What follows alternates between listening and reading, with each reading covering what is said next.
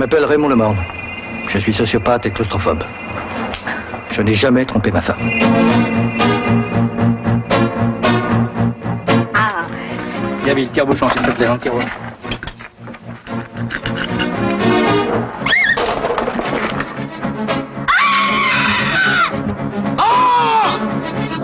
Mais je m'empresse de vous dire que pour moi, le pire, ce n'est pas tuer.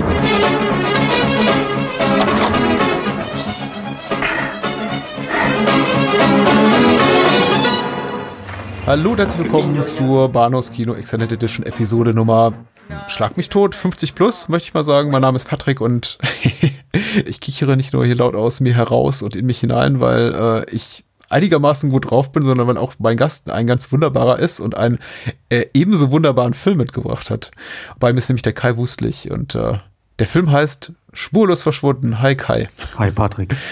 Du, ähm, das klingt ja schon so ganz sinister. Also bist du in der entsprechenden Stimmung für Sporlos? Das war nicht beabsichtigt. Es kam so mir raus. Soll, Ich soll find cool klingen, glaube ich. Es ist cool, es ist cool. Es passt Okay. auch zur Tonalität des Films. Aber danke, dass du dich auf mich gefreut hast. Das, das hast du schön gesagt eben. ja, natürlich habe ich mich darauf gefreut, weil ich glaube, den Filmwunsch hast du schon vor längerer Zeit an uns herangetragen und wir haben ihn nicht berücksichtigt. Genau. Du erinnerst dich. Ich Ich habe schon mehrfach, genau, äh, geschrieben, wie wäre es denn, wenn ihr mal diesen Film spurlos, ich nenne ihn jetzt einfach mal spurlos, ich weiß nicht, wie Ja. man es korrekt ausspricht in der Originalsprache, wenn ihr den mal bearbeiten würdet. Und es kam Ja. nicht mal eine Antwort. Was? Nein, Nein. nichts. Ich, ich kann dir versprechen, er steht auf unserer Liste. Also auch wenn keine Antwort kommt, auch an andere vielleicht Menschen, die uns Filmwünsche schreiben, äh, alle landen auf einer Liste und äh, da wird immer wieder drauf geguckt. Okay, du kannst ihn jetzt streichen. Alles klar. Ja, da, da beginnt ja schon die Titelverwirrung. Ich glaube, spurlos ist das nicht im äh, Deutschen auch der Name des Remakes, dieses tollen Remakes, auf das wir gleich vielleicht noch zu sprechen kommen, mit Kiefer Sutherland und Jeff Ja, Bridges. ich glaube, das heißt spurlos und spurlos verschwunden heißt das Original. Ja, genau. ja. Ja, ich glaube. Oh je. Jetzt kam gleich schon raus, dass ich nicht hier auf meine E-Mails antworte. Ich fühle mich ganz schlecht. Ähm, Musst du nicht.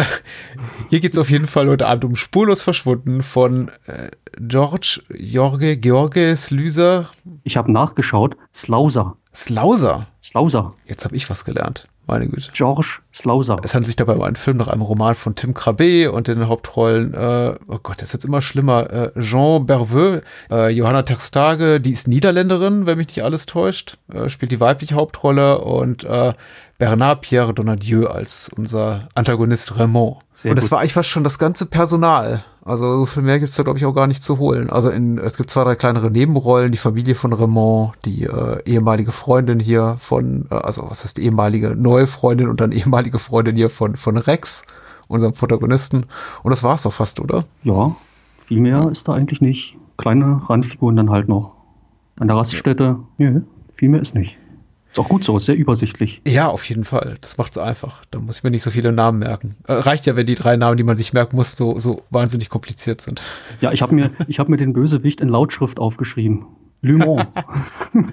Dass ich nicht jedes Mal überlegen muss, wie spricht man diesen Namen korrekt aus. Ich, ich würde beim Vornamen bleiben, weil es einfach so viel einfacher ist. Aber bitte. Lumon Wie habe ich mir aufgeschrieben. Er heißt Lumon. Raymond sie-. Ja, ich sieht's ja meine Baddies nicht, aber wir können auch einfach sagen, hier Held und Bösewicht. Das ist gut. so machen wir das. Ähm, Held und Bösewicht. Wir sehen mal, wir, wir, wir tasten uns dran ran. Ich, Ja. ich, ich glaube, bevor wir so ein bisschen auch über unsere persönliche Historie zu, zu der kommen mit dem Film und ein bisschen über den Inhalt reden, über die Figuren und dann auch richtig tief ins Filmgespräch ein, eintauchen, sollten wir vielleicht erstmal eine kleine Spoilerwarnung vorweg schicken. Wir haben uns kurz darüber unterhalten, also wir sind beide nicht so wahnsinnig spoiler-avers, also spoilerphob, man kann uns ruhig was verraten, aber in diesem Fall wäre es ratsam, den Film gesehen zu haben, bevor Ich man glaube uns- ja. Also ich glaube schon. Also ich kannte ihn vorher schon und ich habe ihn das zweite Mal mit meiner Lebensgefährtin geschaut Hm. und die kannte den Film nicht, gar nicht. Sie hat nie drüber gelesen, nie drüber gehört und ich sage, lass uns den einfach mal zusammen schauen. Der ist sehr gut. Ja, das haben wir dann auch gemacht und ich will nicht sagen, dass sie böse auf mich war nach dem Film, aber sie, sie wollte ihn nicht nochmal schauen mit mir. Also als ich jetzt gesagt habe, ich werde über den Film sprechen mit dir, ja, um, wen, um welchen geht es denn? Habe ich halt kurz gesagt, ja, das sind eben diese beiden holländischen Touristen und die halten an einer Raststätte. Nein, nein, nein, nein, nein, nein, nein. Nein, nein, nein, nein, nein, nein. Den kannst du alleine gucken. Also damit hat sich das Thema schon erledigt. Und das ist bestimmt zehn Jahre her, wo wir den zusammen gesehen haben. Das heißt, sie konnte sich das sehr gut merken. Also von daher, von daher ist es, glaube ich, ganz gut, wenn man den Film relativ unvorbereitet schaut. Speziell ja. aufs Ende hingesehen. Also, das ist die Art von Film, wo ich glaube auch schon so ein eindeutiger Hinweis auf das auf das Ende des Films schon so ein Mini-Spoiler darstellt für einige Menschen. Also wie gesagt, ich bin da ehrlich gesagt eher eher schmerzbefreit bei diesem Thema und ich habe auch den Film gesehen im Kontext dieses, oh, den musst du gucken, das Ende wird dich umhauen. Äh, und ich fand es immer noch relativ umwerfend, muss ich sagen. Also mich hat es immer noch sehr überrascht. Auch. Aber wenn jetzt jemand sagt, ja, möchte gar nichts eigentlich wissen, dann sei ihm oder ihr empfohlen. Guckt euch den Film an, kehrt zu dieser Episode zurück, wenn ihr bereit seid. Und wir werden früher oder später nämlich auch über das Ende reden. So. Ja. Äh, worum geht's? Ich glaube, so das wichtigste Personal habe ich bereits äh, genannt, aber vielleicht hast du, äh, damit wir mal hier der, der OFDB den Rücken zukehren können, heute noch eine kleine Inhaltsangabe mitgebracht. Eine spoilerfreie weitgehend, denke denk ich mal. Mm, also so. Ja, schauen wir mal. Ob ich dann ja. aufhöre zu lesen oder gucken wir mal. Mach mal. Also, Rex und Saskia sind Touristen aus Amsterdam, die ihren Urlaub in Frankreich verbringen wollen. Auf einer Autobahnraststätte im Süden des Landes steigt Saskia aus dem Auto, um Getränke zu kaufen, während Rex den Wagen auftankt. Doch Rex wartet vergeblich auf Saskia, die spurlos verschwunden zu sein scheint. Die Polizei nimmt ihn folgend nicht ernst. Drei Jahre vergehen für den mittlerweile obsessiv suchenden und verzweifelten Rex, die ihn an den psychischen, physischen und finanziellen Rand des Ruins getrieben haben. Nun erhält er immer wieder Postkarten eines Unbekannten, der mehr über Saskias Verschwinden weiß. Mit seiner neuen Freundin Lineke reist Rex zurück zum Ort des Geschehens, um sich mit dem Mann zu treffen. Doch dies scheitert zunächst. In Amsterdam kommt es schließlich doch zum Treffen der beiden Männer. Der getriebene Rex hat keine andere Wahl, als die Anweisungen des Unbekannten zu befolgen und beide fahren in einem Auto zurück nach Frankreich. Auf dieser Fahrt erfährt Rex einige Details zum Verschwinden von Saskia, aber eben auch nur einen Teil. Der Unbekannte bietet Rex an, seine Neugier zu stillen, wenn er sich darauf einlässt, genau das Gleiche zu durchleben wie einst Saskia. Rex weiß, dass dies wohl auch sein Ende bedeuten wird, trinkt aber trotzdem den Kaffee mit Betäubungsmittel. Parallel zu diesem Handlungsstrang erfährt man in Rückblenden die Geschichte von Raymond Lumont, der unweit der Tankstelle lebt. Das Fertig. Ist schön. ich habe so den äh, äh, entscheidenden schlechte Laune-Twist am Ende hast du rausgelassen, aber sonst war das relativ komplett. Also, oh, ja, ja. Aber ich muss auch sagen, ungefähr mit dem Wissen bin ich damals in den Film gegangen. Man muss ja sagen, 88, äh, wir sind beide ungefähr im gleichen Alter. Äh, es war einfach noch so, auch was so Inhaltsangaben in Fernsehzeitungen oder Tageszeitungen betraf, einfach nochmal eine andere Zeit. Also da wurde auch gerne auch schon mal in Filmkritiken so die gesamte Handlung vorweggenommen und keiner hat sich darüber Gedanken gemacht. Mhm. Also ich weiß auch, wie ich auch früher regelmäßig literarisches Quartett geguckt hatte und irgendwie äh, Karasek, Ranitzky und Co. packten immer so die gesamte Handlung inklusive der finalen Pointe des Buches immer so auf den Tisch und sagten so, zack, muss es trotzdem lesen. Und, äh, und ja, es hat eigentlich gestört. Also es war einfach so. Ich, ich vergesse das, glaube ich, auch wieder. Hm. Sowas. Also wenn mir jemand das erzählt, ich glaube, ich habe das zwei Wochen später schon wieder vergessen, einfach weil es mir auch gar nicht wichtig ist. Hm. Nach dem Motto, äh, jetzt brauche ich den nicht mehr gucken, jetzt kenne ich ihn ja schon. Ja, es wäre ein schlechter Film, wirklich, wenn das nur des, äh, deshalb zu gucken wäre, weil dann eine Überraschung zum Schluss ist. Genau so. Genau ja. so. Wie ist deine Geschichte? Du hast gesagt, äh, du hast sie vor zehn Jahren erstmals mit deiner äh, Lebensgefährtin gesehen, aber davor, wie, wie lange lebst du schon mit Sporlos? Hm. Also ich kann es nicht mehr hundertprozentig rekonstruieren, aber ich schätze, ich habe das erste Mal im TV gesehen. Klar, 92, 93, sowas in der ja. Richtung. Auf den dritten Programm, also WDR, Bayerischer mhm. Rundfunk, irgendwie sowas. Und ja, war auch schon ziemlich begeistert damals.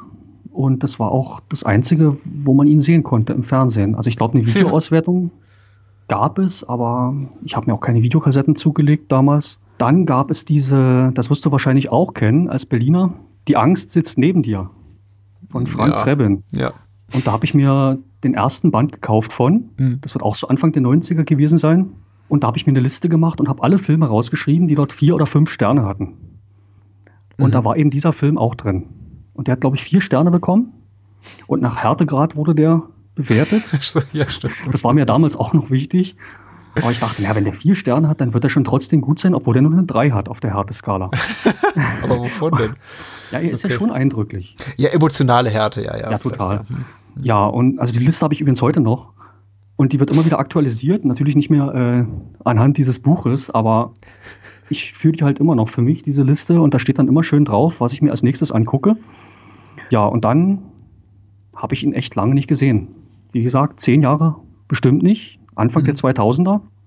habe ich ihn dann mit meiner Partnerin gesehen. Und das war dann eben das, was ich dir eben schon erzählt hatte, wie es gelaufen ist. Also sie hat ihn seit ihren tief im Gedächtnis hm. und ich auch. Und deswegen, als du dann gesagt hast, lass uns doch über einen Film zusammen sprechen, habe ich gesagt, ja, das ist es. Den nehmen wir. Hm. Meine persönliche Geschichte mit dem Film ist absolut deckungsgleich. Also äh, auch klassisch im dritten entdeckt, in den 90ern, frühen 90ern gesehen, ziemlich baff gewesen. Äh, und dann ehrlich gesagt auch immer, immer und immer wieder empfohlen bekommen. So wirklich als Geheimtipp. Er ist mir im Freundeskreis immer wieder begegnet. Also Menschen kamen auf mich zu, da hatte ich den längst gesehen, glaube sogar schon zweimal gesehen. Und kamen immer wieder Menschen auf mich zu und sagten, hier musst du gucken. Oder ich habe gestern im dritten Film gesehen, NDR, MDR, HR, bei R, ist egal, such dir was aus. Ähm, wisst ich glaube, der war ganz toll. Und ich habe dann immer gesagt, ha, kenne ich schon. Aber er ist mir eben auch extrem im Gedächtnis geblieben. Und es ist ein Film auch, zu dem ich ehrlich gesagt gerne regelmäßig zurückkehre. Also ich glaube, das war jetzt heute das bestimmt vierte Mal, dass ich ihn gesehen habe. So alle, alle paar Jahre hole ich ihn gerne raus, beziehungsweise ich glaube, ich hole ihn nicht mehr aktiv raus. Er, er kommt einfach immer mal wieder im Fernsehen und da sehe ich ihn dann. Denn man muss ja sagen, leider gibt es hierzulande, hm, ich glaube, nur eine vergriffene DVD, für die man mittlerweile Sammlerpreise zahlt. Äh, zum Stream gibt es ihn gar nicht. Also muss ihn schon im Fernsehen gucken, wenn man denn, ihn dann sehen will. Ja. Was schade ist. Sehr schade. Zumal die Synchronisation auch wirklich nicht gerade toll ist muss man sagen. Sie haben eben mit so einer Sprachbarriere zu kämpfen, ne? Also ja, also der Bösewicht, der hat dann eben auch einen französischen Akzent. Ansonsten ja. spielt sich das Ganze in Deutsch ab. Mhm. Und die Stimmen sind wirklich, also ich habe ihn jetzt auch nochmal auf Deutsch geguckt mhm. äh, und war relativ enttäuscht, möchte ich es mal nennen, und ziemlich erbost eigentlich teilweise, weil gerade so eine Schlüsselfigur wie eben die Saskia äh, eine relativ billige Stimme hat, möchte ich es mal nennen. Mhm. Und äh, also sie ist mir etwas auf die Nerven gefallen. muss man, muss man deutlich zu sagen. Und das sollte eben gerade nicht passieren. Ja, ja, ja. Es, es wirkt etwas, etwas bemüht, klar, wenn vor allem an, in den Szenen an der, an der Tankstelle, an diesem Rastplatz, wo man eben Menschen verschiedener Nationalität ja. begegnet und die, äh, der, der Film sich eben sehr darum bemüht, dann halt Verständigungsprobleme auch aufzuzeigen zwischen eben deutschen Touristen und ja, niederländisch- oder französischsprachigen Menschen und dann eben habe einigen in, in, der Synchronisation so einen ganz dicken, dicken schweizerdeutschen Einschlag verpasst. Ich wollte gerade sagen, diese Schweizer Touristin, oh Gott. Es war dann doch, die hätte ich aber auch nicht mitgenommen, glaube ich, im Auto. Ja. Und das Lustige ist, einmal, einmal übt er hier auch der, unser um, zukünftiger Entführer und Mörder, oh Gott, das, jetzt habe ich wirklich verraten, was am Ende passiert. Äh, Raymond übt ja, glaube ich, auch Deutsch und in der deutschen, glaube ich, auf, die, auf der deutschen Tonspur ist es dann eben Englisch, dass er Englisch spricht. Ja, genau. Äh, wir sehen aber tatsächlich Unterlagen mit äh, deutschen Sätzen vor ihm liegen und das ist so, naja. Also ich glaube, aber das jetzt geht schon so ein bisschen in die Richtung Nitpicking. Ich glaube, das dürfte, glaube ich, 99 von 100 Menschen nicht stören, wenn. Nein, es ist nicht ist, wirklich störend. Wie gesagt, die Stimmen haben mich etwas befremdet und gerade wenn dann Saskia an der an der Raststätte nach den französischen Ausdrücken sucht, die sie sagen möchte. Ich fand das einfach ein bisschen, ja, ein bisschen ja, dick. Ein bisschen dick. Ja, ja. ja. Aber es ist im, im, ähm. Original eben nicht so. Und von daher, und daran sollte man den Film ermessen, am Original und eben nicht an einer Synchronisation. Mhm. Aber es ist auch Obwohl, nicht die Pornosynchro. Die, die Pornosynchro ist es nicht. Also ich wollte so sagen, es, es ist nicht so schlimm. Nein, es ist okay. Kai, sag mal, was, was zeichnet den Film aus vor allen anderen Dingen? Warum sagst du, das ist der Film, über den ich heute Abend mit dir, Patrick, reden möchte und der bewegt mich einfach seit, seit vielen, vielen Jahren. Also es gibt eigentlich zwei Hauptsachen. Das ist einmal diese für mich menschliche Nachvollziehbarkeit, vor allen Dingen aus, aus der Perspektive von Rex, dass ich mhm. das alles sehr gut nachvollziehen, äh, nachvollziehen kann, dass es sehr dicht für mich an der Realität ist, weil es auch so, so eine ganz normale Szenerie ist. Und auf der anderen Seite ist es ja der, der Bösewicht, muss ich sagen, den ich sehr, sehr eindringlich finde und sehr sehr kontrolliert und sehr normal gezeichnet auch. Also es ist kein Bösewicht, den man auf der Straße als Bösewicht erkennt, sondern der sich wirklich äh, durch seine Tiefe auszeichnet und wie er eben auch gezeichnet wird, wie er sich auf die, auf die Tat vorbereitet und ja, sehr charismatisch das ist jetzt, das hat, hat nichts mit dem Film an sich zu tun, aber äh, ich, ich kam nicht drum rum, irgendwie äh, den, den also ich habe den, für, für, mich ist äh, hier Raymond, äh, beziehungsweise der, der Darsteller, so wie er aufgemacht ist, Bernard Pierre Donadieu, äh, relativ nah an Anders Breivik, dem, dem Oslo-Attentäter, dem Utøya-Attentäter. Ich habe heute mittlerweile ein ganz anderes Gefühl, wenn ich ihn heute sehe, als damals, als ich den Film zum ersten Mal sehe. Mittlerweile ist eben so okay. dieser, dieser Haarschnitt und dieser Bart und dieser irgendwie sehr äh, seine Erscheinung sehr, sehr damit assoziiert. Also er ist mir von, sagen wir mal, von Minute eins an unangenehm, aber ich verstehe, was du meinst. Er ist eben schon eine Figur, die eigentlich sehr unscheinbar wirkt auf den ersten Blick. An ihm ist nichts besonders Auffälliges, das aber stimmt, ist also, eben eine, eine sehr komplexe Figur. Das stimmt, also unvorbereitet kann ich ihn auch nicht mehr wahrnehmen. Aber ich weiß mhm. halt nicht, ob es daran liegt, dass ich den Film jetzt einfach schon oft gesehen habe. äh, oder ob es wirklich so ist, wie du sagst. Äh, Bewusst ist mir das nicht. Also die Parallele zum Beispiel habe ich nicht gezogen, die du ziehst. Äh, du, das ist jetzt wie gesagt so ein ganz persönliches Ding. Ich glaube nicht, dass es irgendwem so, so geht. Er sieht jetzt auch nicht exakt so aus, aber ich, es, er entspricht zu einem Typ Mann und gerade jetzt, wo wir in diesen Tagen, wo wir irgendwo im deutschsprachigen Raum auch vor allem, aber generell in Europa und weltweit eigentlich immer mehr mit, mit so äh, Menschen am rechten Rand der Gesellschaft äh, zu tun haben und die durch die Medien geistern, gucke ich ihn an, denke mir, äh, unangenehm. Der könnte auch hier im, im lokalen AfD-Ortsverband äh, sitzen äh, als Vorstand und äh, abends aus dem Bierhumpen trinken und da irgendwie markige Sprüche äh, okay. schwingen am, am Stammtisch. Aber hey, das die, ist die jetzt wie gesagt ist, wer so ein persönlicher Eindruck. Ja, ganz viele unangenehme Menschen. Ja. Aber äh, gut, er ist da und er soll ja auch unangenehm sein. Er ja. ist tatsächlich, ähm, ich warte immer so ein bisschen darauf, ich hoffe immer mal, dass er mir im Laufe des Films sympathisch wird. Und das wird er ja, das wird er nie so richtig, also er wird niemals so richtig greifbar. Nein, nein. Gar nicht. Aber er ist auch, auch keiner, den man, den man wirklich jetzt inbrünstig hassen kann für irgendwelche welche Wutausbrüche oder irgendwelche solche Aktionen mhm. bringt, dass man sagt, so, oh Gott, was für ein unangenehmer Charakter. Ja. Er ist ja immer sehr kontrolliert und immer sehr, ja, er weiß, welche Macht er hat und spielt das eben ganz klar aus. Und er ist ja auch, auch Lehrer, also er beschäftigt ja. Chemielehrer, glaube ich, ist er, oder? Genau, wie, wie Walter White in Breaking Bad. Aber eben auch dieses. auch so, auch so, ein Sympathieträger. Dieses beeindruckende eben, wie er auch dieses, dieses Büchlein führt. Ja. Mhm. Mit diesen, mit diesen Betäubungsmitteln, die wie wirken, wie lange sie wirken und das an sich selbst ausprobiert und den Puls misst regelmäßig, seinen eigenen Puls. Äh, das hat was unglaublich äh, Analytisches auch wie er da vorgeht. Und das fasziniert, also mich zumindest. Mich auch. Und man sollte vielleicht dazu sagen, für die Menschen, die uns jetzt zuhören, obwohl sie den Film nicht gesehen haben, äh, wir verbringen eben auch relativ viel Zeit mit unserem Bösewicht in Flashbacks. Also wir sehen ihn zu Beginn nur relativ kurz, aber erfahren dann wirklich am en Detail, wie er sich über, über, über Jahre auf diese Tat, auf diese Entführung und spätere Mord vorbereitet. Und ähm, dadurch, dass wir eben so viel Zeit mit ihm verbringen, beginnen wir eben so mitzufiebern und uns ab in die Schuhe auch das, das, das Bösewicht zu begeben. Und da haben wir wieder so eine, so eine klassische, ja, Norman Bates in Psycho äh, äh, Situation, wo wir als Zuschauer da sitzen und eigentlich mitfiebern, dass es klappt. Ne? Also wenn er jeder verschiedene junge Frauen anspricht auf der Straße und die ihm dann einen Korb geben oder sagen, hier, hau ab, du Perversling, ist man jedes Mal, ich weiß nicht, wie es dir ging, sei bitte ehrlich, also ich immer so ein bisschen, also ich möchte nicht sagen, mir bricht das Herz, aber man, man denkt sich schon so, ah, schade, hat wieder nicht geklappt. Ja, man kann das nicht ganz leugnen, das stimmt. ja, vor allem inszeniert der Film das ja auch nicht unbedingt ernsthaft, sondern auch hm. ziemlich hm. komödiantisch teilweise. Also er, ja. er, er bringt da auch eine gewisse Komik rein. Also wenn er da versucht, dann mache ich der Frau die Tür auf, dann ziehe ich mein Taschentuch und gehe in aller Ruhe um das Auto rum. Und dann kommt da eben diese, ja, fast, äh, fast fröhliche Musik, möchte ich es mal nennen, die das Ganze so ein bisschen, bisschen auflockert. Das ist schon sehr mhm. merkwürdig. Das ist eben auch so was Faszinierendes, dass der Film eben dann nicht manipuliert und sagt, das ist jetzt was ganz Böses, sondern eben da so Humor reinbringt. Ja, obwohl es eben total zynisch ist, das Ganze. Hm. Ich habe ihn tatsächlich auch irgendwo als Krimikomödie klassifiziert gesehen, aber er oh. ist ebenso wenig komödiantisch, möchte ich mal sagen, wie jetzt, äh, um jetzt beim Breaking Bad Beispiel zu, zu, bleiben, oder nehmen wir mal ein anderes Beispiel, äh, Sopranos. Also er ist ähnlich, er hat so einen, er hat so einen lebensnahen Humor, das ist schon da, also er drückt sich jetzt nicht vor unangenehmen Situationen, die so ein bisschen, wie sagt man im Englischen, cringe-worthy sind, also mhm. dass man davor sitzt und denkt, so, äh, unangenehm. Hast, hast Aber, du gelacht? Ja, schon so ein ja? bisschen, also ein bisschen verschämt auch in der Situation, wo ja, ihn zum Beispiel seine Frau okay, konfrontiert ja. mit, mit äh, ähm, hier betrügst du mich und wir wissen immer, nein, er betrügt dich nicht, aber er macht sehr viel schlimmere Dinge. Also er plant einen Mord oder eine Entführung. Ja. Und man sitzt schon so davor und denkt sich, uh, merkwürdig komisch. Merkwürdig, ja. Merkwürdiges mhm. Lachen, aber kein befreiendes Lachen im Sinne einer mhm. Krimikomödie. Das ist aber ein hübscher Einfall, der ist aber lustig. Also so ging es mir dann doch nicht. Nee, nee.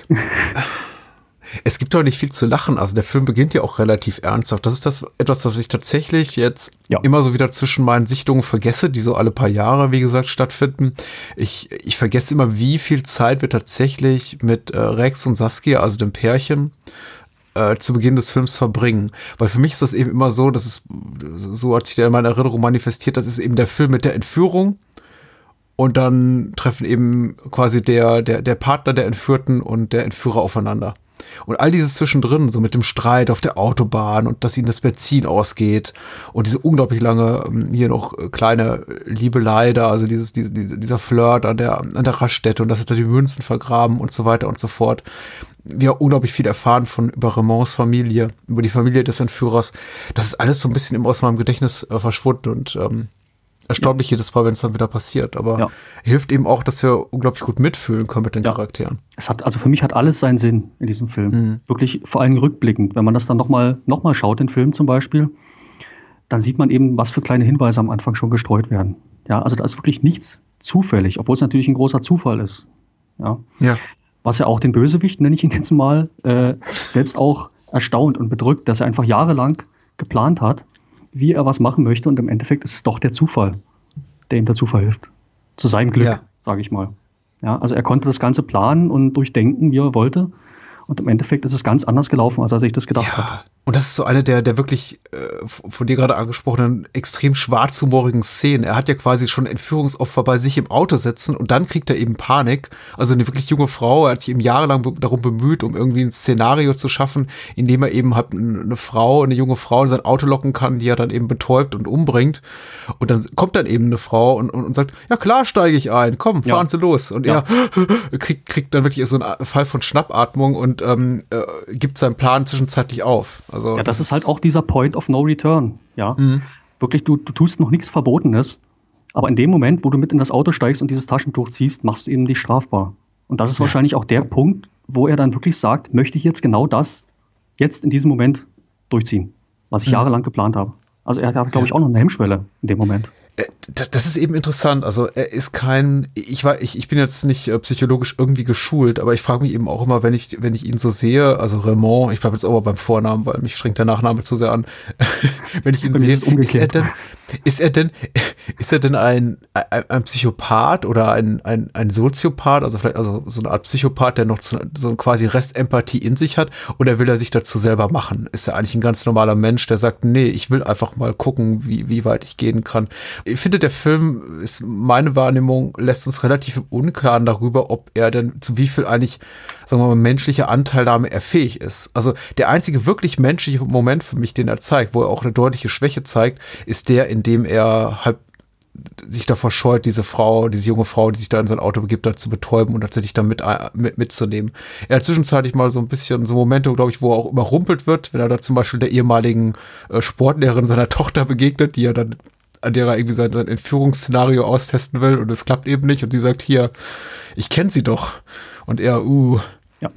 Das war ja auch die echte, die echte ähm, Probe für ihn, wie er unter Stress ja. reagiert. Er hatte auch sofort gemerkt, sein Puls ist völlig erhöht. Ja. ja, und er kann eben nicht ganz ruhig so ein Verbrechen durchziehen. Weil das also ist ja wichtig, Puls ist so das einzig echt, ja, ja. Ja, das ist eben alles so nachvollziehbar und so durchdacht und so, also nachvollziehbar, nicht falsch verstehen bitte. Ähm, Klar. Ja, du weißt, was ich meine. Ja. Wir reden immer noch über einen fiktiven Film. natürlich, natürlich. Also, so, also dieser Pulsschlag ist tatsächlich so das einzig wirklich menschliche, was ihn auszeichnet. Also auf der Ebene einer, also einfach indem wir diese, diese Zahl da sehen, die er sich dann auch äh, akribisch ja. notiert. 80, 90, 110. Wobei, Darüber, Entschuldigung, ich muss dich unterbrechen.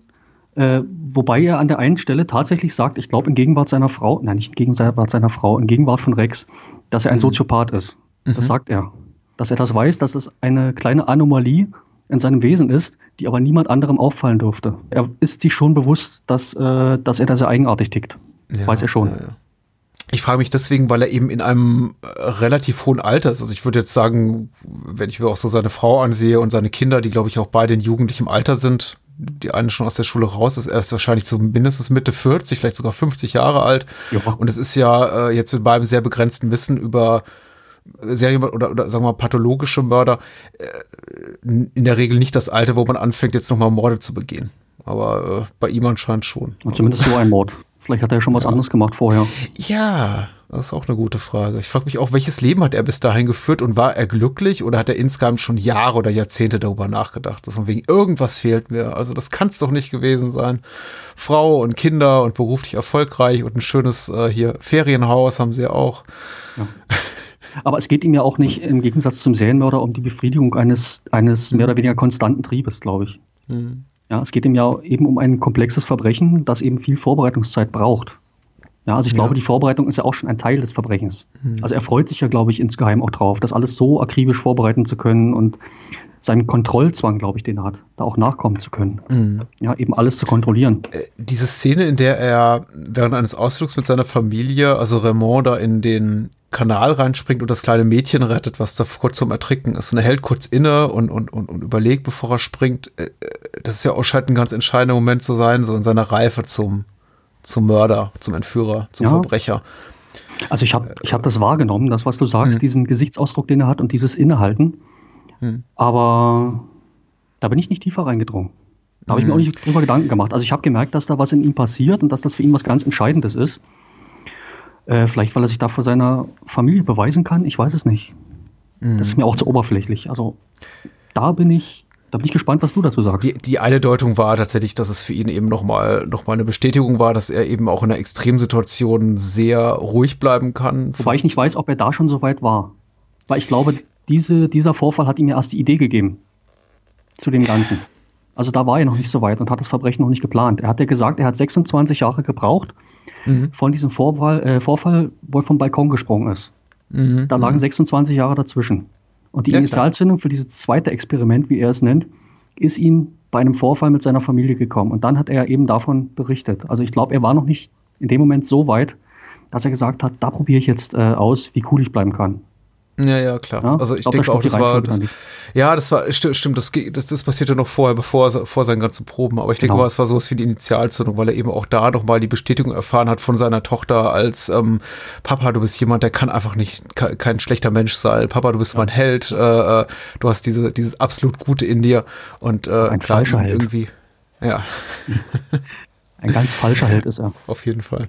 Äh, ach, der Film ist so reichhaltig an, an, an Themen, aber ja, du hast gesagt, du bist gar nicht so heiß darauf, über, über die Inszenierung zu reden. Ich, ich finde es ja ganz super. Wir können es auch gerne später nochmal äh, äh, äh, thematisieren. Was ist für dich so auf, auf charakterlicher Ebene, auf dramaturgischer Ebene noch so, so was herausragendes für dich, wo, worüber du gerne reden möchtest? Also vielleicht zu der Figur Rex nochmal. Also ja, die fand gerne. ich wirklich unglaublich faszinierend mhm. und nachvollziehbar. Also auch dieses Streitgespräch, was die beiden ja am Anfang haben, im Tunnel. Mhm. Ja, ich weiß nicht, ob ich es zynisch nennen soll, aber er hat auch so eine gewisse Art an sich, eben aufbrausend und wie er ihr auch äh, schlechtes Gewissen macht und ihr eben die Schuld zuschiebt, dass sie die Taschenlampe nicht findet und solche Sachen. Und auch mhm. mit einem Lächeln diesen, diesen Tunnel verlässt, was ja auch schon ein ganz starkes Zeichen ist, dass er sie eben in diesem Tunnel allein lässt. Ja. Und Saskia eben Angst bekommt, da allein im Dunkeln im Tunnel zu sitzen. Und er läuft mit einem Lächeln weg. Also wenn man sich das mit dem Ende mal vor Augen hält, was sie für ein Ende erfährt, finde ich ja. auch ein ganz starkes äh, Symbol, diesen Tunnel. Ja. Und eben Rex, wenn er wirklich dann an der Tankstelle langsam realisiert, jetzt warte ich seit fünf Minuten, jetzt warte ich seit zehn Minuten, 15 Minuten, wie lange wartet man eigentlich, bis jemand wiederkommt? Mhm. Bevor man dann wirklich sagt, okay, jetzt mache ich mir Sorgen. Ja, dann geht er eben in diese Raststätte rein, da fährt er nichts, dann geht er zum Auto, dann sind die Fahrräder geklaut. Da habe ich dann auch gedacht, was wäre, wenn Saskia jetzt wieder da gewesen wäre? Hätte er sie umarmt, hätte er gesagt, Gott sei Dank, jetzt bist du wieder da? Oder hätte er ihr Vorwürfe gemacht, wie kannst du einfach weggehen, unsere Fahrräder sind weg? Ja, aber es, ist, es bleibt alles so in der Schwebe, finde ich. Mhm. Ja, da gibt es auch keine Musik, die das dann irgendwie, ach, das ist jetzt eine unheilvolle Szene. Es ist alles so normal, dann lässt er die Tischtennisbälle fallen, äh, fallen, dann macht er die Tür auf, dann fallen diese Tischtennisbälle raus. Und er merkt, wie er einfach die Nerven verliert. Ja. Das fand ich unglaublich nachvollziehbar. Ist ja sowieso, ich prinzipiell erstmal, also allem voran erstmal mutig, finde ich. Tatsächlich unsere Protagonisten, mit dem wir den Großteil des Films verbringen, der so der vermeintliche Good Guy ist in diesem Film, äh, so negativ zu zeichnen. Also dieser stark, äh, naja, autoritär wäre noch viel zu nett, äh, sehr, also Person, die dazu neigt, andere zu dominieren, allem voran seine, seine Freundin zu dominieren, in so einer unsympathischen Situation zu zeigen. Also er lässt sie alleine zurück in einem Tunnel sitzen, mit einem Lächeln. Ja, mit einem Lächeln. Das fand ich unglaublich äh, beeindruckend. Wie er weggeht ja. und wirklich breit lächelt. Und lässt ja. sie im Dunkeln allein zurück. Und es ist nur allein ihrer, sagen wir mal, Leidensfähigkeit und dann doch letztendlich noch ja, Scham und Unbedarftheit äh, zu verdanken, dass sich die Situation dann eben en entspannt. Also er ist schon jemand, der extrem auf seinem Standpunkt äh, besteht und da irgendwie ja. nichts, nichts dran, dran rütteln lässt. Ich meine, das kommt eben auch so zu seiner Figurenzeit und das ist eben auch ganz später, später ganz wichtig für diese Tatsache, dass er eben da drei Jahre lang dran bleibt und äh, nachher sucht und eben nicht aufgibt. Also er ist ja. einfach eine Figur, ein, ein Kontrolltypen klassisch. Der will etwas kontrollieren, der kann auch nicht zulassen, dass etwas passiert ist, über das er keine Handhabe hat. Ähm, ja. Und eben insofern auch ganz wichtig für seine Figur. Aber initial erstmal unsympathisch natürlich. Und das Noch ist, kurz das zum ist, Tunnel zum Tunnel Ja. nochmal. Er kommt ja auch wieder und Saskia ist weg. Ja. Die ist ja nicht mehr im Auto, die ist erstmal weg. Sie ist ja schon verschwunden in dem Moment. Da doppelt sich so viel in diesem Film und da wird so viel angedeutet vorher. Und es ist auch in dem Film nichts zufällig. Also im Prinzip, das könnte man dem Film vielleicht sogar vorwerfen, dass er wirklich durchgeplant ist, bis ins Detail Mhm. und wirklich alles, was zu sagen hat. Ja, deswegen ist der Film auch so reichhaltig. Aber jetzt habe ich dich unterbrochen. Entschuldigung. nächste Ordnung. Ich glaube, ich hatte meine Gedanken auch schon äh, äh, zu, zu, zu Ende gedacht. Ich finde seine Figur super gezeichnet. Ich muss erstmal wirklich äh, ein bisschen immer so damit warm werden, weil ich mir natürlich insgeheim immer schon eine sympathischere Hauptfigur wünsche, einen, mit dem ich auch mitfiebern kann, den ich für positiv halte und der eben bis zuletzt einfach eine Figur ist, zu der ich eben sehr widersprüchliche Gefühle habe. Natürlich derjenige ist von beiden, also wenn ich jetzt zwischen Rex und Raymond, dem Bösewicht wählen müsste, natürlich immer Rex derjenige ist, der, dem ich wünsche, dass er quasi erfährt, was da mit seiner Partnerin passiert ist, aber der eben bis zuletzt auch immer dieses, dieses Herrische an sich hat, dieses, dieses auch teils Irrationale, diese, diese gekränkte Eitelkeit äh, äh, zeigt. Also ich muss sagen, eine Figur aus dem Leben gegriffen, also Ja, einfach auch eine ja. ehrliche Figur, was ganz Ja. ungewöhnlich ist in so einem, einem, einem fiktiven Film, also wo, wo man ja dazu neigt, immer Figuren so ein bisschen also wenig doppeldeutig zu zeigen oder doppelbödig zu zeichnen, sondern eher zu sagen, komm hier, wir belegen den mit positiven Attributen. Es gibt ja auch keine wirklich von seiner Seite aus vorangetriebene Entspannung der Situation zwischen, zwischen Nein, ihm und Saskia. Die schweigen sich dann einfach wahrscheinlich stundenlang an während der Autofahrt bis oder Ja. halbe Stunde, sagen wir mal, bis, die, bis sie die nächste Tankstelle erreichen. Ja. Aber es ist irgendwie lebensnah. Hm, Ja, klar. Natürlich, man schweigt so Ja. lange, bis man es irgendwie, bis beides vergessen haben oder nicht mal so gekränkt sind und sagt Ja, man, keiner möchte halt nachgeben. Ja, komm, das ich bringe dir eine so. Cola mit. Ja. Ja, nein, Bier. Sie trinkt doch die Cola, oder? Ah nein, er muss ja fahren. Entschuldigung. Ja, Ja, ja. ich bringe dir eine Cola. Na, sie mit. darf ja fahren. Ah, stimmt, sie darf fahren. Auch Da sind das ja ist so eine Sache. Er lässt Da sind auch die fahren. Wohnungsschlüssel dran. Ja, ja. Das ist ja auch so eine Szene. Es ist ja alles dran. Die Autoschlüssel sind weg, die Wohnungsschlüssel sind weg. Kleines Detail, aber oh, unglaublich. Also ich bin völlig fasziniert von dem Film. Ich stelle es gerade wieder fest. Mein lieb- liebster Abschnitt des Films ist tatsächlich die Suche von Rex nach Saskia an dieser, an diesem Rastplatz, weil es für mich ja wirklich so die, die äh, filmische Wahrwerdung, Bildwerdung ist einer, eines absoluten Albtraum-Szenarios, das ich irgendwie in so in tausend Variationen auch schon immer in meinem Leben hatte. Also diese, dieser, diese Angst davor, jemanden, den du liebst, dein Kind, deine Partnerin, jemand, der dir sonst wie nahe steht, einfach zu verlieren, einfach aus deinem Leben zu, zu verlieren, nicht mehr, nicht mehr greifbar zu werden oder selber vielleicht auch verloren zu gehen. Also ich habe ja auch mal als Kind meine Eltern verloren und man kann sich unglaublich gut da reinfühlen. Also ich weiß nicht, wie es dir geht, aber ich sitze jetzt mal davor und denke mir, meine Güte, und ich weiß natürlich, er findet sie nicht, weil darauf die ganze Prämisse des Films beruht. Und trotzdem denke ich mir jedes Mal, ja, komm, vielleicht, vielleicht ist sie ja doch noch da, vielleicht ist sie auf dem Klo. Patrick, das Alter. Ja. Das Alter ist es. Mit 20 sieht man diesen Film anders. Da findet man ihn langweilig, glaube ich. Ja, meinst du? Ja, ich weiß es nicht. Ich glaube schon. Es kommt darauf an, wie empathisch man veranlagt ist, wahrscheinlich. Mhm. Vom, vom Grundsatz her. Aber ich glaube, das ist ein Film, der kann nur wachsen mit dem Alter. Mhm. Denke ich. Also mit dem persönlichen Alter. Äh, Aber wir fanden ihn auch schon als Teenager gut. Du hast ihn ja auch schon in den 90ern gesehen. Hm, Aber ich glaube nicht so gut. Ich fand ihn Ja, gut, das kann sein. Äh, aber ich glaube, dass er so tief äh, geht und dass man auch wirklich so viel über den Film sagen könnte und interpretieren könnte und vielleicht auch Rex so gut versteht. Ja, Ja. zumindest äh, es auch äußern kann. Vielleicht hat man vieles schon verstanden, aber konnte es nicht verbalisieren. Ja, Hm. ich glaube, das, das ist ein Film, der wächst mit dem Alter. Ich, ich kann zumindest von mir behaupten, er nimmt im er nimmt in meiner Wertschätzung nicht ab über all die Jahre, was wirklich Eben, überraschend ist ist, weil auch normalerweise, ja, beim Wiedersehen hat man doch schon immer so ein, es gibt ja dieses Law of Diminishing Returns, äh, also etwas, was man einfach immer und immer wieder häufig wieder sieht, was jetzt irgendwie kein reines, reines Unterhaltungskino ist, wie jetzt, weiß ich nicht, ein, ein Blockbuster-Marvel-Film oder Superheldenfilm oder sonst was, wo es eben einfach nur so um, um optische Schauwerte geht. Das ist schon Schausicht. einfach, ja, was ich einfach so ein bisschen abnutzt. Es ist egal, kann mir auch schauen. Ich sage das ja völlig wertfrei, aber es ist Ich auch. einfach sowas. Es ist Ich jetzt auch. nicht, es ist nicht, es ist nicht Ghostbusters. Also Ghostbusters gucke ich mir an wegen der coolen Sprüche und der tollen Effekte. Das gucke ich mir jetzt nicht an, weil ich wahnsinnig an der äh, äh, figürlichen Entwicklung von, von Dr. Spangler oder Wankman äh, interessiert bin. Äh, und, und das hier, hier geht's eben alleine um die Figuren, weil der ist ja auf ähm, jetzt allein so auf ästhetischer Ebene sehr understated. Da ist ja jetzt gar nicht so wahnsinnig viel zu holen. Ich möchte jetzt nicht sagen, dass er schlecht ist. Also ich finde die Musik zum Beispiel hier von Henry Frieden heißt der, der Komponist des Scores, äh, ganz herausragend. Aber es steht immer sehr im Hintergrund. Ja. ja. Stimmt, ja, das Thema im Hintergrund. Mhm. Eigentlich, ist es, eigentlich ist es nur der Rahmen. Ja, die Anfangsmusik, ja. die Anfangsszene, wenn es auf das Auto zufährt, die Kamera. Mhm. Und zum Schluss, wenn das Schwarzbild kommt und dann kommt eben dieses Thema zwischendrin ist sie eigentlich sehr im Hintergrund. Das stimmt. Ja, es ist so ein ähm, Crescendo und ich so, so, so, so ein Gefühl hatte ich. Also die Musik ist schon immer da ja. und das, das Thema spielt immer wieder auf, aber erst so kurz vor Schluss wird es ja wirklich, tritt sie ja wirklich in den Vordergrund. Ja. Wenn der Film so zu klassischem Spannungskino wird, dann auch richtig. Mit einem ja. sehr packenden Höhepunkt. Rex dann auch im im Sarg lebendig begraben, unter sehr viel Erde mutmaßlich. Was mich diesmal überrascht hat, man, es gibt ja wirklich ein kurzes Bild, wie man sieht, äh, wie da jemand äh, mit einer Schaufel in der Erde buddelt. Das habe ja. ich zum Beispiel nicht präsent. Also ich dachte wirklich, äh, er trinkt den Kaffee und dann ist die lange Schwarzblende und dann hört man ihn atmen in der Kiste. Ja. Ja. Und ich dachte, hey, da ist ja dann wirklich ein Bild. Ich habe dann, ich dann gedacht, erstmal Stopp gemacht und dachte, Moment mal, drüber nachgedacht, das ist doch das Remake. Das ist doch viel offensichtlicher. Da sieht man doch, was passiert. Mhm. Nein, also es gibt da wirklich ein kurzes Bild von zwei Sekunden vielleicht, mhm. drei Sekunden. Mhm. Also man weiß dann schon, was passiert. Er liegt in der Kiste und ist begraben. Uh, jetzt habe ich gespoilert. Ja. Aber wir haben ja gesagt, das ist okay. Ja, ja, das ist okay. Ja, also,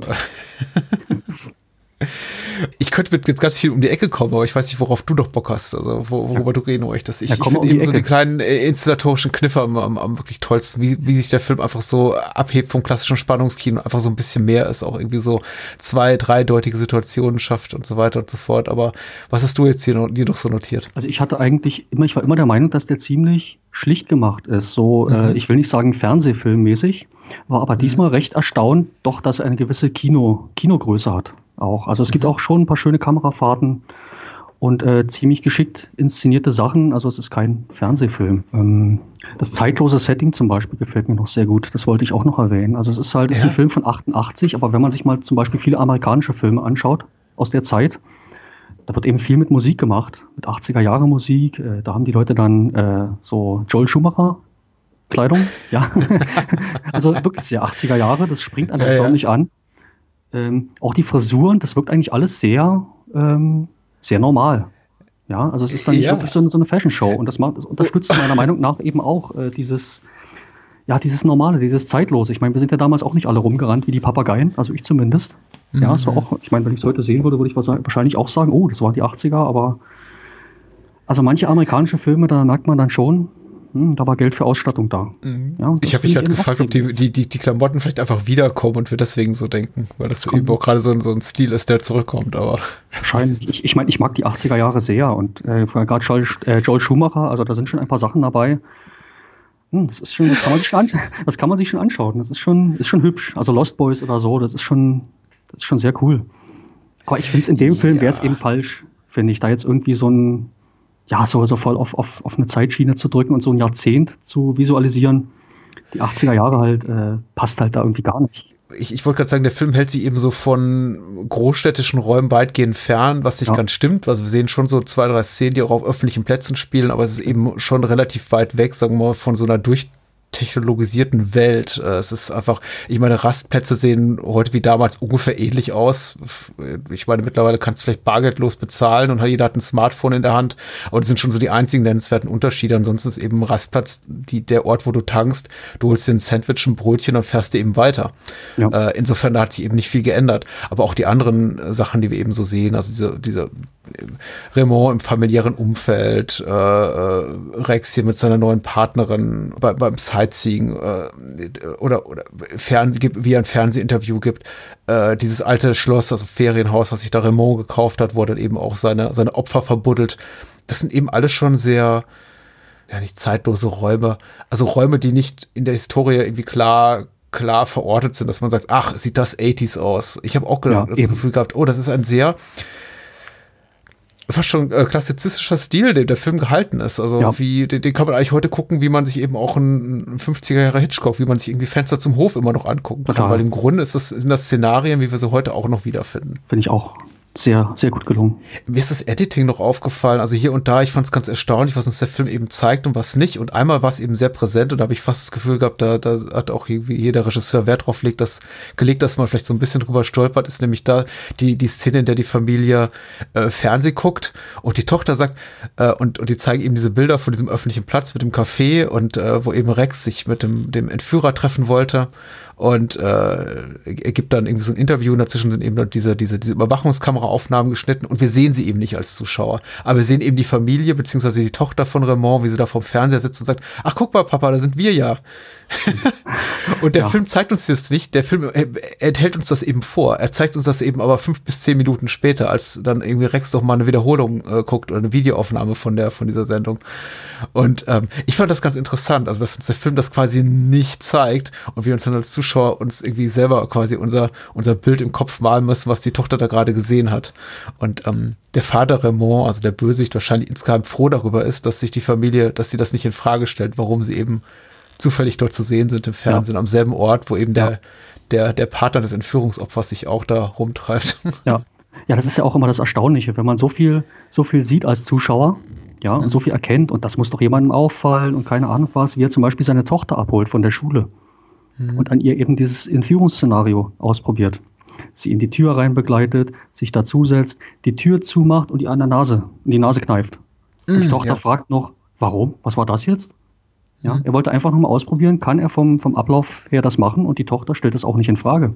Er gibt dann irgendeine banale Antwort. Was war das dann? Hast du nicht gehört von jemandem, der aus dem Auto gefallen ist auf der Autobahn oder irgendwie sowas? Hm. Ja, und damit ist das Thema durch. Wie du auch gesagt hast, wo die Frau ihn eben anspricht äh, und sagt, hast du eine Liebhaberin? Und er ja. eben völlig empört ist und sagt, nein, nein, nein, und dann irgendeine Erklärung abgibt, habe ich mir jetzt, habe ich jetzt gerade nicht präsent, was das ist, aber eben auch was ganz Banales und damit ist das Thema gegessen. Ja. Auch sehr normal. Ja, und ey, no, normal ist gut. Man, man, man fragt sich ja immer, man fragt hm. sich immer, wenn Sachen auf der Welt passieren, ja, ist es denn niemandem aufgefallen? Hat hm, das denn hm. niemand gemerkt? Das, das muss doch der, der hat doch das gemacht vorher und der hat doch das gesagt. Und niemand ist es aufgefallen. Und hinterher ja, denkt man denkt dann auch die anderen Leute, ja, warum ist, das gibt's doch alles gar nicht. Das ist doch nebenan passiert als Nachbar oder keine Ahnung was. Und, aber niemand hm. hat's gemerkt, weil als normaler Mensch denkt man ja auch nicht so weit. Ja. Man sagt ja auch immer, dass wenn jemand was, was, was, äh, was vorhat, was verboten ist, so selbstverständlich wie möglich das zu machen. Und nicht nach links und mhm. rechts zu gucken, sondern es ganz normal und selbstverständlich zu machen. Weil dann wird auch mhm. niemand hingucken. Genau. Was rechnet denn niemand damit? Äh, das zum einen und ich finde Raymond eben auch noch normal in anderer Hinsicht, nämlich, dass er niemals so als dieser, dieser übermenschlich tolle, perfekte Verbrecher dargestellt wird, sondern wirklich als jemand auch, der, der sowohl als als Ver Verbrecher große Schwächen an den Tag legt, auch Fehler macht zu Beginn, aber eben auch menschlich jemand ist, der ja auch nicht so grandios ist wie er im, im Tod. Ich glaube, er möchte einfach dieser, dieses Superhirn sein, dass das perfekte Verbrechen begeht, der möchte einfach sich an, an die Grenzen bringen. Aber oft, wenn wir ihn dann eben auch reden hören, also entweder in so Situationen, die er nicht kontrollieren kann, gerät, wie zum Beispiel, dass er konfrontiert wird von einem angedachten Entführungsopfer, also vom Freund des äh, angedachten Entführungsopfers, und der sagt, hey, was machst du da eigentlich mit meiner Verlobten? Lass sie mal bloß in Ruhe. Ja. Oder eben von seiner Frau konfrontiert wird, ja. oder eben von der Sportlehrerin seiner, seiner Tochter. Da klappt er so richtig in sich zusammen. Ja. Aber für mich, für mich zerbröselt er auch so ein bisschen als Figur und das macht ihn eigentlich fast noch also ich kann mich fast noch mehr in ihn reinversetzen, wenn er sich eben so versucht, ganz tiefgründig über seine Motivation zu äußern und dann hab so Sprüche lässt, die hab sehr aufgeladen wie sind, wie äh, äh, kurz nachdem er das Kind gerettet hat, so ja, dafür, dafür musst du ein Mensch sein, der zum Exzess fähig ist. Und ich habe schon so das Gefühl, genau. wenn er das spricht, solche, solche Dialogzahlen, da fühlt er sich ganz, ganz toll dabei. Aber eigentlich ist das ja, ja, wirklich so Küchenpsychologie, was er da macht. Ja. das ist so sehr banal. Ja. Ähm, auch die Vorträge, die er Rex hält da während der, während der nächtlichen Autofahrt, das ist so ein bisschen, also in jeder anderen Situation wird man sich für ihn so ein bisschen schämen, so, meine Güte, der, der Mann mittleren Alters willst du mal wissen, aber so richtig, richtig Ahnung hat er ja nicht, also. Ja, da müsste ich drüber nachdenken. naja, wir wollten damit sagen, er ist eigentlich nur so ein, also er ist, er ist, er ist nicht der, der, der große, das große kriminelle Mastermind, das er, glaube ich, gerne wäre. Er ist einfach im Grunde noch irgendwie jemand, der sich sehr, sehr viel, sehr, sehr viel angelesen hat, der sehr viel eben leisten kann durch einfach Repetition, durch Übung, durch ständiges Wiederholen. Aber er ist eben kein, kein Genie. Er hat dieses, irgendwie dieses, Nein. dieses Genius nicht in sich. Nein. Und deswegen, also ich möchte nicht sagen, er tut mir leid, aber er ist so letztendlich so ein so ziemlich armes Würstchen. Und ich finde eben auch gut, dass der Film sich durchaus da auch den Mut hat, das irgendwie so zu entkräften. Also ihm diese Aura des äh, ähm, über-Superschurken zu nehmen. Ja, na gut, dann das könnte man ist, wieder äh, sagen, wie hoch ist die Wahrscheinlichkeit, dass man an ein Superhirn gerät als Verbrecher, an ein Superverbrecher. Es ist ja auch gerade wieder die Banalität des Bösen und dieses eben dieses ja, Unperfekte.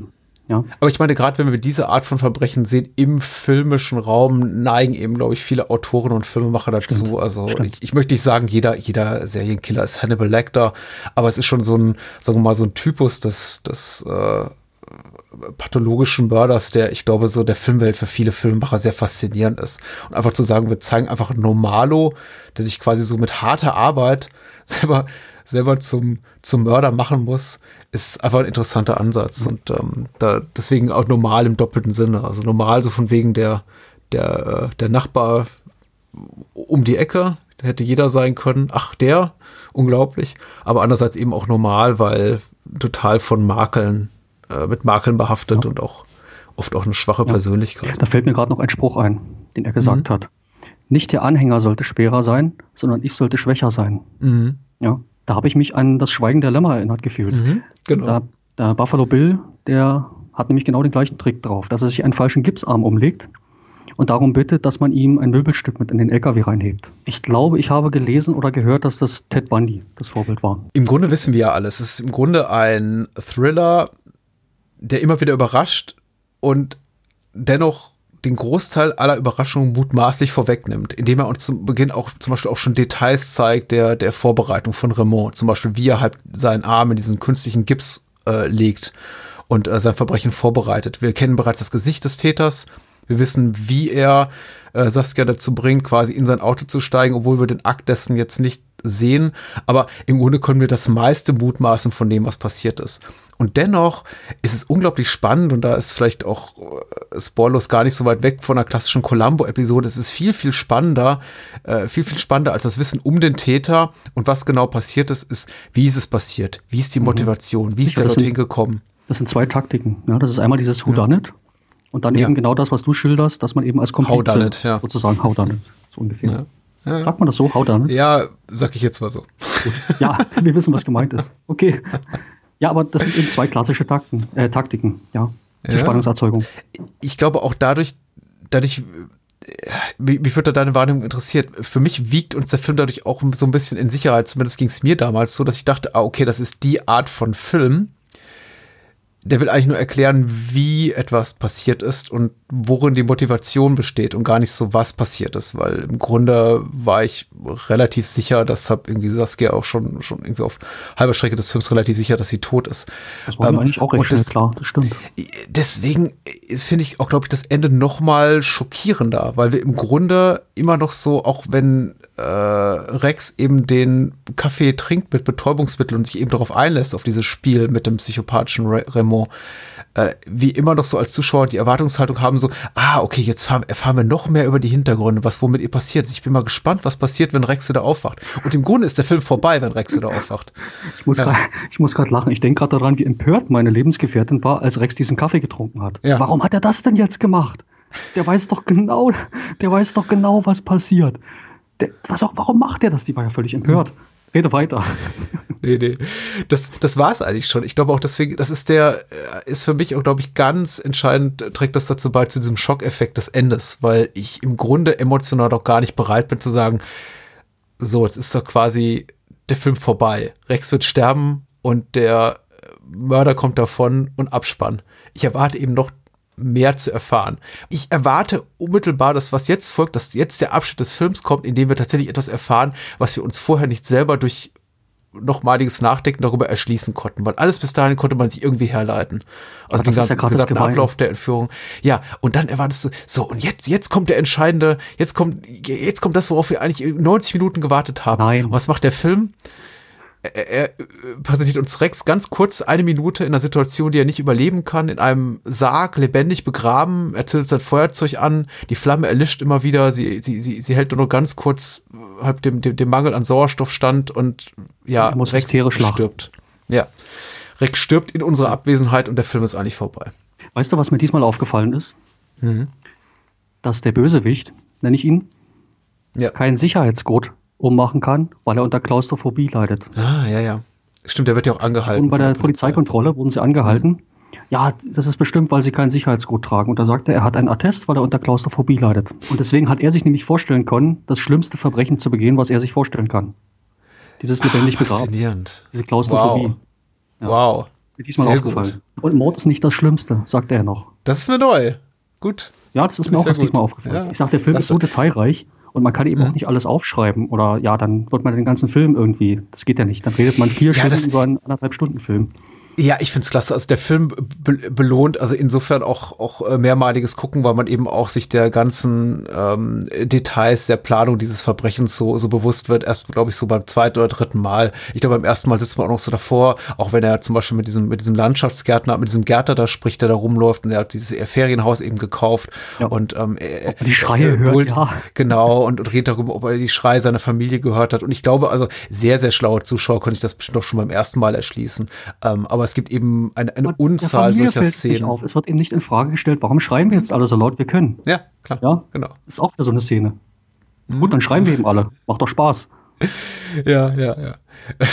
Und äh, also das ist, ähm, das ist schon sehr, sehr komplex. Also der Film, die Komplexität des Films äh, belohnt wirklich auch, auch Zuschauer, die den Film zwei, dreimal gucken wollen.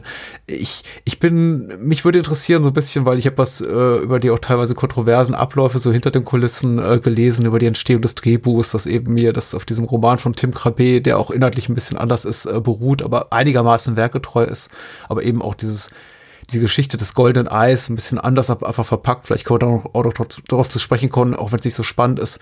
Aber äh, eben den, sich viel mehr darauf konzentriert, auf diese. Den Roman äh, habe ich mir jetzt bestellt übrigens.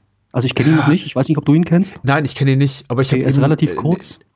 Es ist eine Novelle, richtig. Genau. Und meines Wissens nach, so wie ich es mir anlesen konnte, äh, verwendet er eben nur einen sehr, sehr geringen Anteil tatsächlich auf die Planung des Verbrechens. Also okay. diese ganzen Flashback-Momente, in denen wir eben die Motivation von Raymond kennenlernen und eben die Art und Weise, wie er das austüftelt und diese ungefähr 20 Kaltstarts und Probedurchläufe, die erspart uns eben der Roman. Also wir erfahren mhm. gar nicht so viel Detailwissen. Mhm. Und ich finde eben darin liegt der ganz große Reiz und ich glaube, das war mhm. auch so, eine, so, so ein Punkt, äh, über den äh, der Regisseur Slöser heißt der, Slöser? Slauser. Slow? Slauser mhm. und, äh, und, und Krabbe, der den Roman geschrieben hat, so ein bisschen aneinander gerieten. Also es ist wohl so, es steht zumindest in den Credits, dass äh, Krabbe den geschrieben hat, der das Drehbuch mhm. und Sla äh, Slauser mitgeschrieben hat. Also ja, ich wusste jetzt nichts von der Geschichte. Ähm, ich ging mal davon aus, oh, die beiden haben sich zusammengetan, Regisseur und Originalverfasser, äh, ist doch eine super Sache. Aber ja. wenn das so ist, ja, es ist ja auch oft so, dass die Romanschreiber dann irgendwie sagen, äh, ja, das ist dann doch nicht so toll, das hätte ich mir anders vorgestellt oder wie auch immer. Ja. Ähm, es gibt ja auch Zuschauer, die sagen dann einfach, ah, das Buch ist viel besser, der Film ist nicht gut, aber ich bin halt eher der Meinung, äh, ein Buch ist ein Buch und ein Film ist ein Film. Ja, ja? Schön. Bitte das Buch lesen, dann hat man ein Buch gelesen und dann kann man sich noch den Film angucken und da ist dann das draus gemacht, wie eine Person, der Regisseur, dieses Buch sieht. Fertig. Ja, man kann immer sagen, das hätte man anders machen können, das anders machen, aber dann wäre es eben ein anderer Film.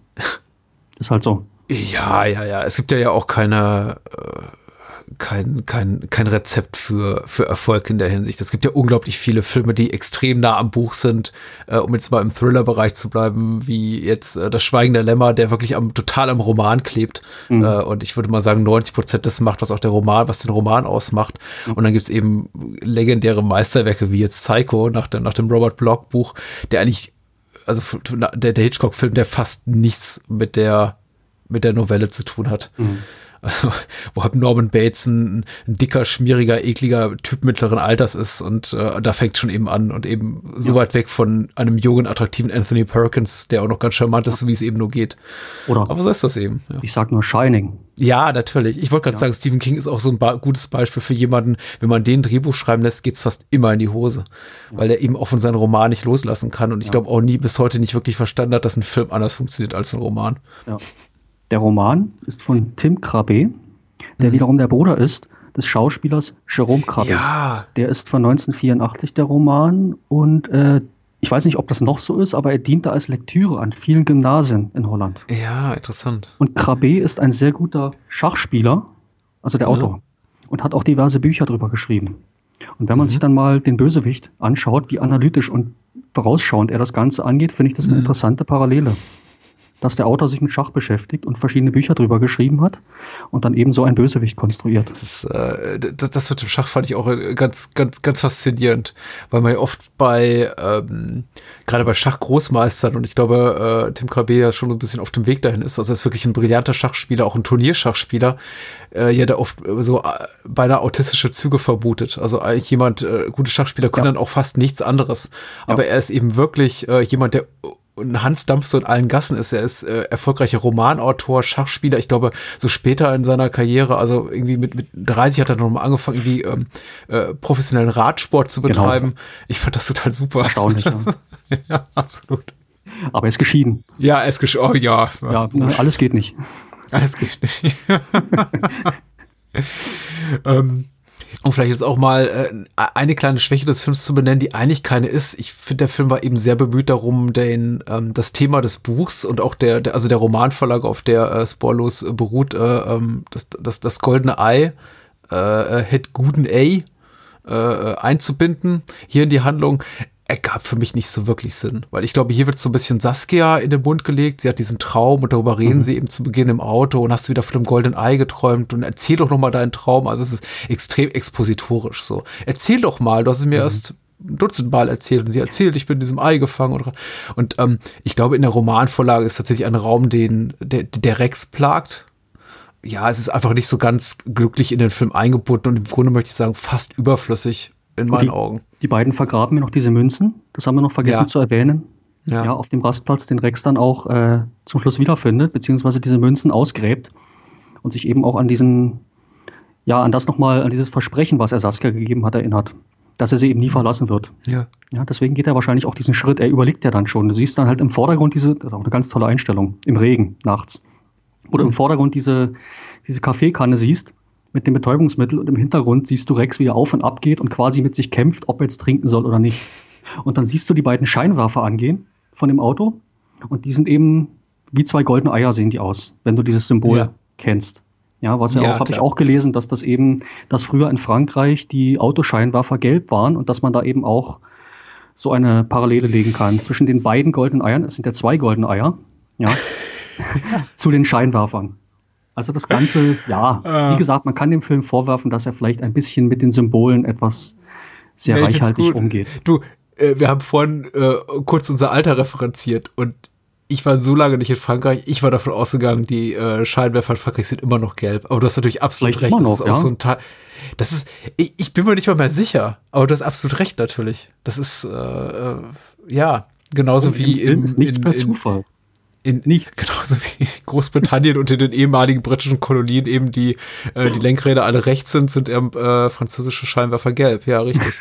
Ja, Ähm, man, ja, man muss Film das Symbol daraus ja nicht erkennen. Man muss es ja nicht Nee, erkennen. der Film macht doch daraus, ja klar, so ein visuelles Leitmotiv. Wir haben ja auch am, am Ende dieser Einstellung, in der halt diese, diese Tageszeitung gezeigt wird und eben über das äh, Verschwinden von Rex berichtet wird und dann eben sein Bild neben dem von Saskia und die Kamera zoomt da rein und äh, quasi in Ei-Form wird dann halt quasi so die Eine Irisblende. eine Irisblende, richtig. Äh, eben in Ei-Form, in so einer leicht ovalen Ja. Form. Und Ja.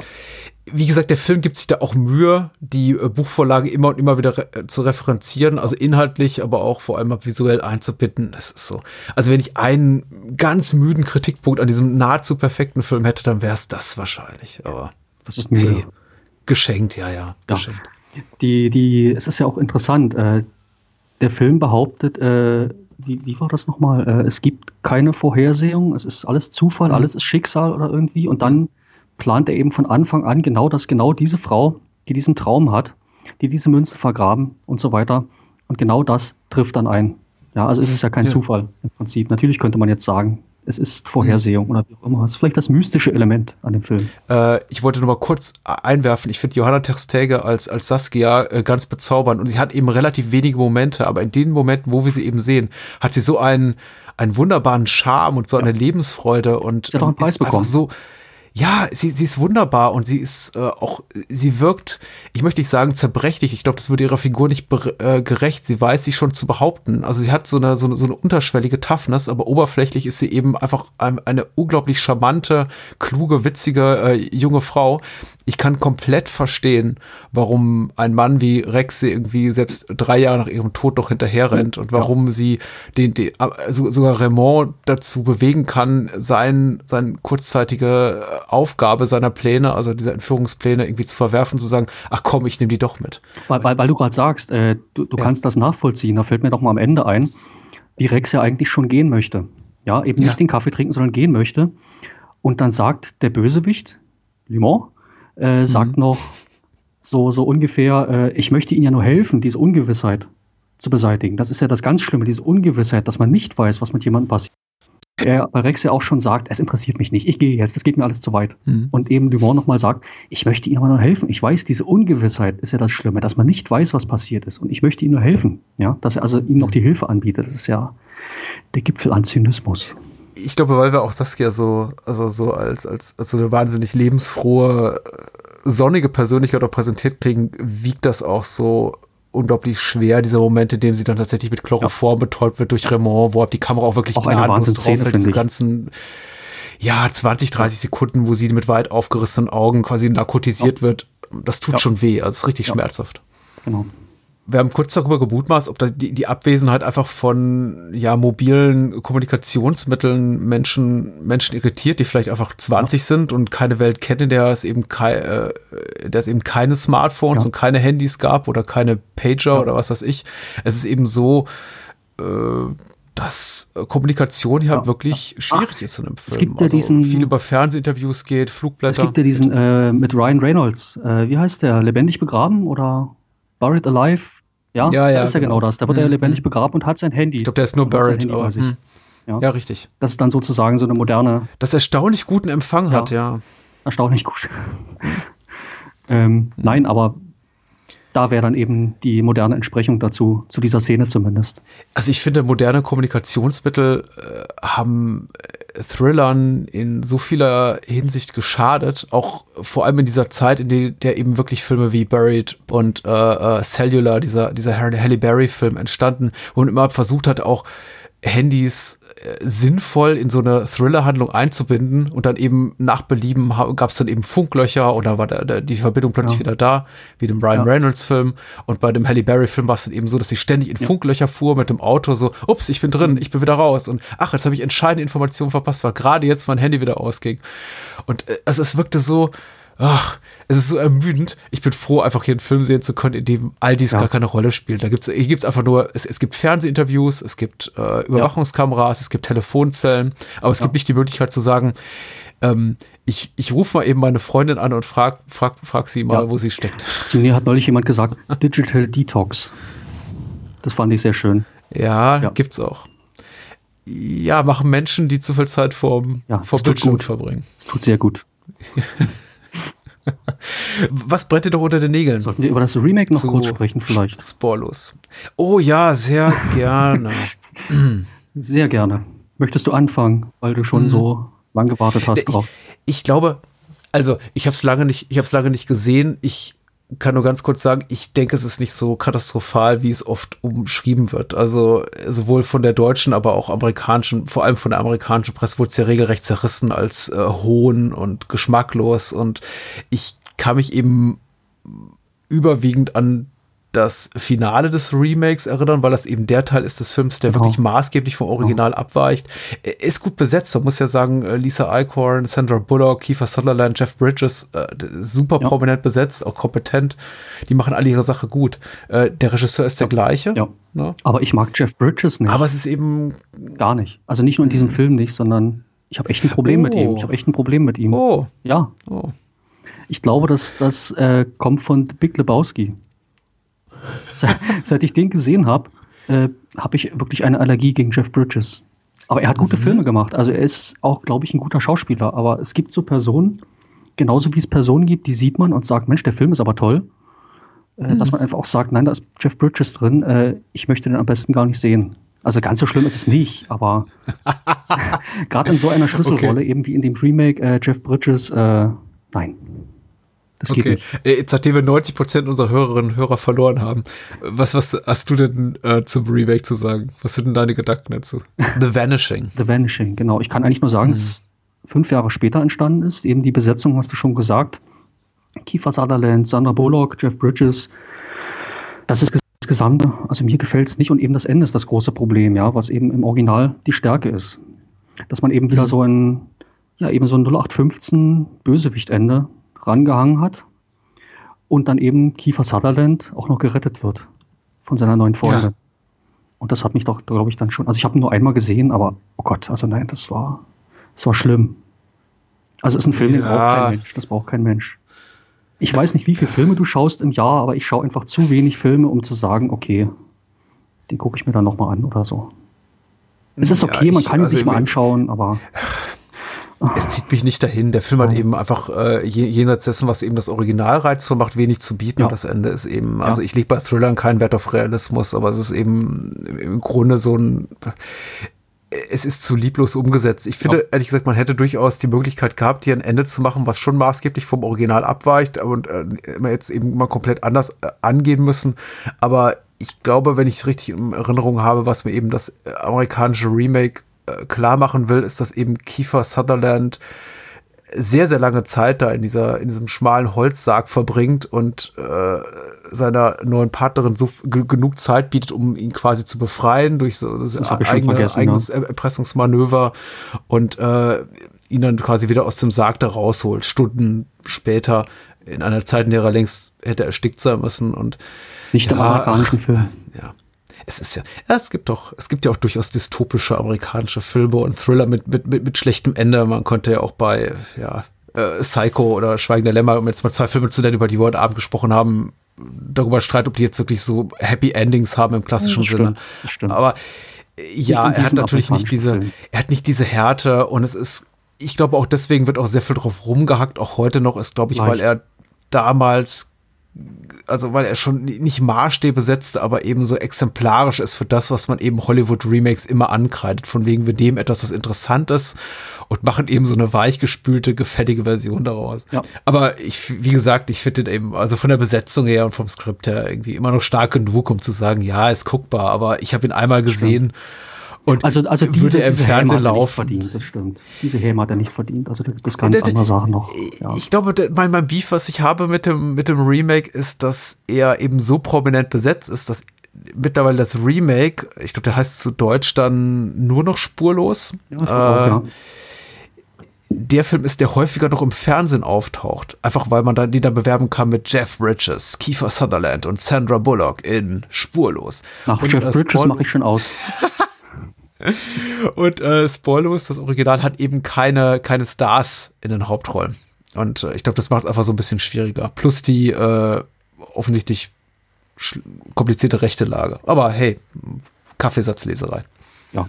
Ich bin relativ ausgequatscht, glaube ich, zu dem Film. Ich, ich würde ihn einfach jedem empfehlen und ich hoffe einfach, dass die meisten Menschen, die uns zuhören, den Film bereits gesehen haben und damit wir irgendwie nicht zu viel verraten haben. Ich. Aber ja.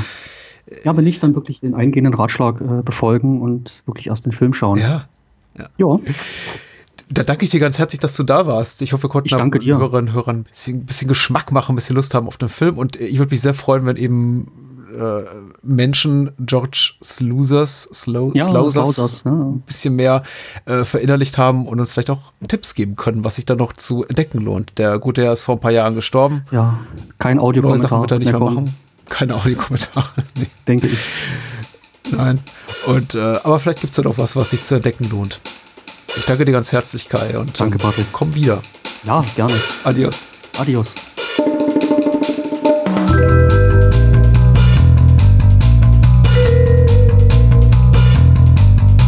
Das war's.